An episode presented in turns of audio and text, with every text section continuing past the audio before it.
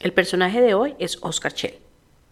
Después de la universidad el mundo laboral me absorbió y la lectura estaba restringida a minutos antes de dormir, los fines de semana y vacaciones. Y cada día mi lista de libros por leer se hacía más extensa.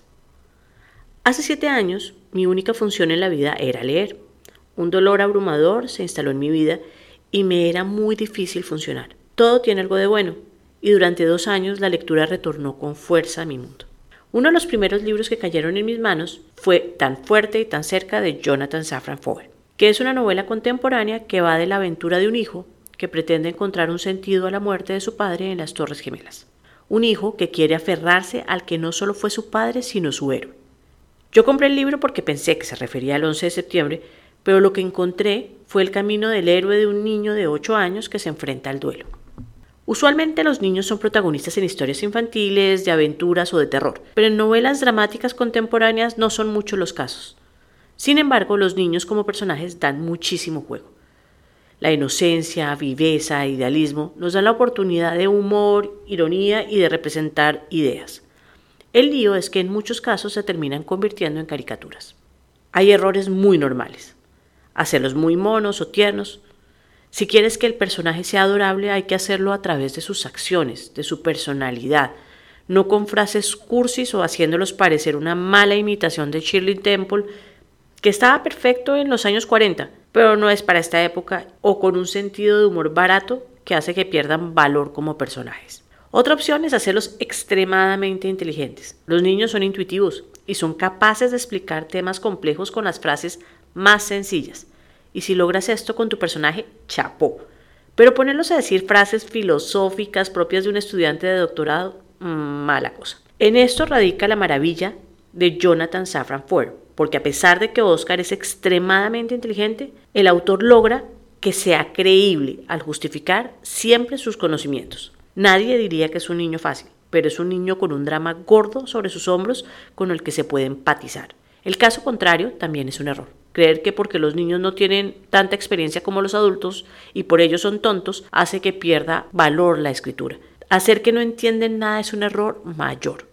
Hacerlos hablar como bebés o decir constantemente frases mal armadas también los vuelve caricaturescos. Mi recomendación es que si vas a escribir un personaje que es un niño, ya sea protagonista o personaje secundario, mires a los niños a tu alrededor, escúchalos, si es que no lo has hecho hasta el momento. Mira cómo construyen sus frases, cómo hilan sus ideas. Devuélvete en el tiempo y recuerda lo que se sentía ser un niño. Recupera sus instantes de alegría y de miedo.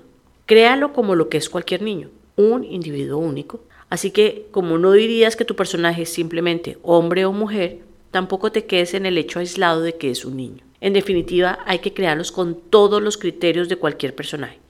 Hay que darles metas, encontrarles virtudes y defectos.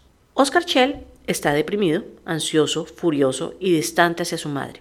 Lo asusta todo y tiene un terrible secreto. En el peor de los días, su padre hizo una última llamada a casa a las 10 horas 22 minutos y 27 segundos. Pero a él le dio miedo responder. Solo quedaron los mensajes en la máquina. Ha pasado un año, se siente culpable y no le ha dicho nada a nadie sobre los cinco mensajes que hay.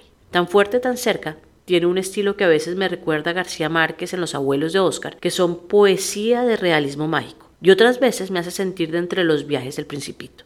Nos hace parte del viaje de este héroe para conocer a todos los Black de Nueva York, pero me estoy adelantando. El narrador es en primera persona y es el protagonista, Oscar Shea, un niño de 8 años supremamente inteligente que está viviendo el duelo de la muerte de su padre en el World Trade Center el 11 de septiembre de 2001.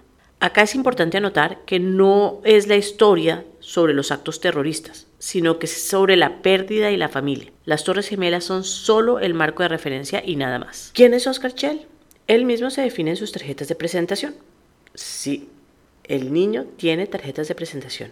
Y esa de por sí es toda una declaración sobre quién es él como personaje. Inventor, diseñador de joyas, fabricante de joyas, entomólogo aficionado, francófilo, vegetariano, experto en papiroflexia, pacifista, percusionista, astrónomo aficionado, consultor de informática, arqueólogo aficionado, coleccionista de monedas raras, mariposas que murieron por causas naturales, cactus en miniatura, objetos de los Beatles, piedras semipreciosas y otras cosas. Oscar encuentra una llave en un jarrón de su padre un año después de su muerte y durante ocho meses recorre Nueva York para encontrar la respuesta al misterio y darle cierre al duelo. La forma de narrar es súper congruente, es desordenado por la rapidez en las ideas, como efectivamente pasa con los niños. Si te sientes a hablar con una persona de 8 años, en menos de 10 minutos podrás pasar de la comida del colegio a los abrazos de la abuela, a los anillos de Saturno y en consecuencia a la pelea con su mejor amigo.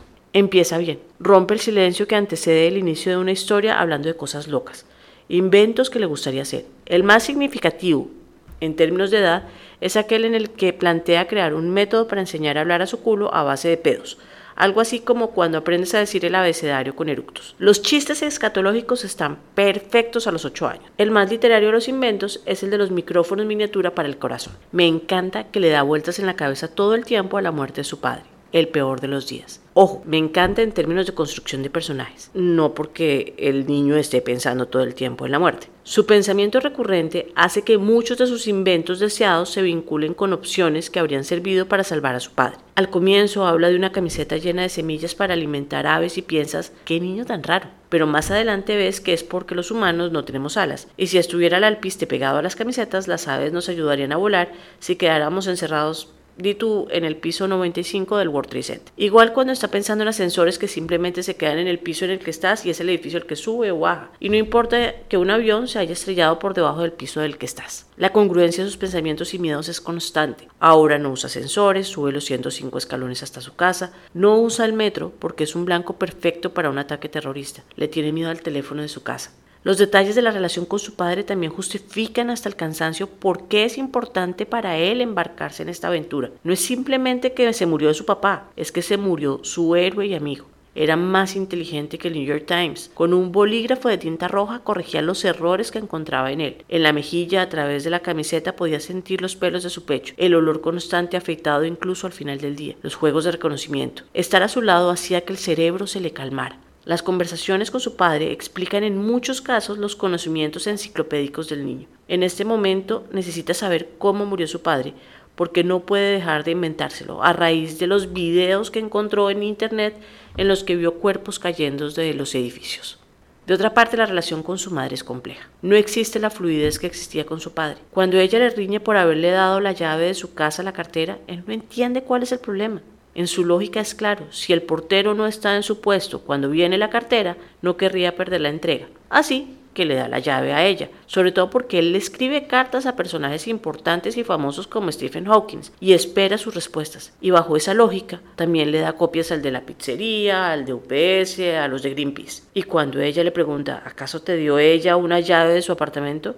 Él queda desconcertado. Qué pregunta tan absurda. ¿Para qué iba a querer él una llave del apartamento de la cartera? Los diálogos son maravillosos porque es claro la diferencia según el personaje con quien interactúa. Si es con su papá, es su colega. Si es su mamá, requiere traductor simultáneo. Pero el deseo que lo guía es siempre hacerla feliz. A ella le hace joyas con código Morse con los mensajes de papá que guarda en el contestador. Otra figura que utiliza un par de veces en la historia es mostrar cómo le habría gustado responder ante determinadas circunstancias y cómo luego aclara cómo fue que efectivamente respondió. Es maravilloso como primero vemos cómo habría querido actuar de manera agresiva, sacudiendo a quien le ha dicho algo que le ha dolido, para luego ver que tan solo se encogió de hombros, como habría pasado con cualquiera de nosotros.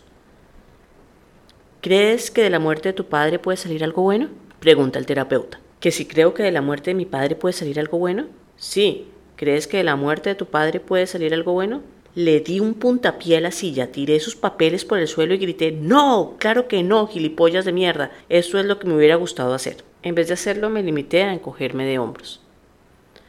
Como toda narración, entreteje personajes, y uno de los personajes que brilla es el abuelo Thomas, que era escultor antes de la Segunda Guerra, un abuelo condenado al silencio y a no conocer a sus hijos, un escultor que podía hablar con los animales y hacer esculturas que eran más reales que el objeto real, Eso decía su esposa. Él escribe a su hijo por nacer una carta en la que le explica que tuvo que irse cuando supo que él iba a nacer. Le cuenta que se le fueron perdiendo las palabras, fueron desapareciendo poco a poco y lo único importante era Ana, su gran amor. Aquí tengo que decir que me recuerda la enfermedad del insomnio en 100 años de soledad. Todas las palabras se perdieron y como no podía usar lo que no tenía, se tatuó en las manos las palabras sí y no, y una libreta como único mecanismo de comunicación, alienado por el cáncer de no poder olvidar.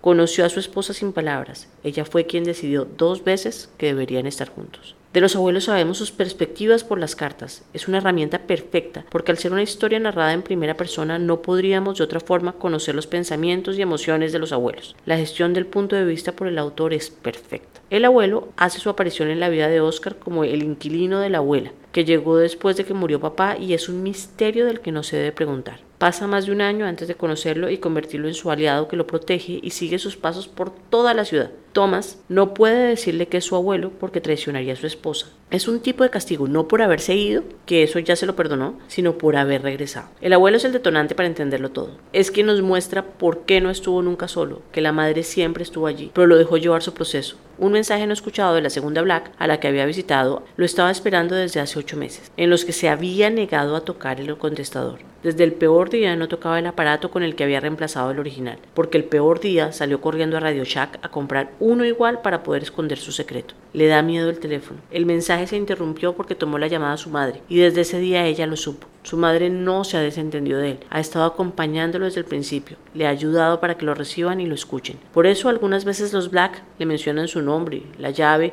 aun cuando él estaba seguro de que no lo había hecho. Su recorrido no fue un recorrido para él, fue un recorrido que unió a otro padre con su hijo, otro hijo que buscaba un mensaje de su padre. Habría preferido no encontrar al dueño de la llave, porque buscar la cerradura lo mantenía cerca de él por un poco más de tiempo. Safran lo ha dicho, y se ve en sus textos que escribir para él es encontrar palabras para algo que él siente con mucha fuerza, poner pensamiento y sentimiento sin forma en palabra. Lo que quiere hacer es abrir el debate, dejar que el lector se formule preguntas, no venderle un determinado mensaje. El mensaje que me dejó a mí este libro fue emocional. Fue un momento de gestión del duelo. Siempre me hará falta mi padre, pero después de leerlo tuve la excusa perfecta para recordar, para sonreír por los momentos que vivimos y en honor de ellos continuar. Nos vemos la próxima semana.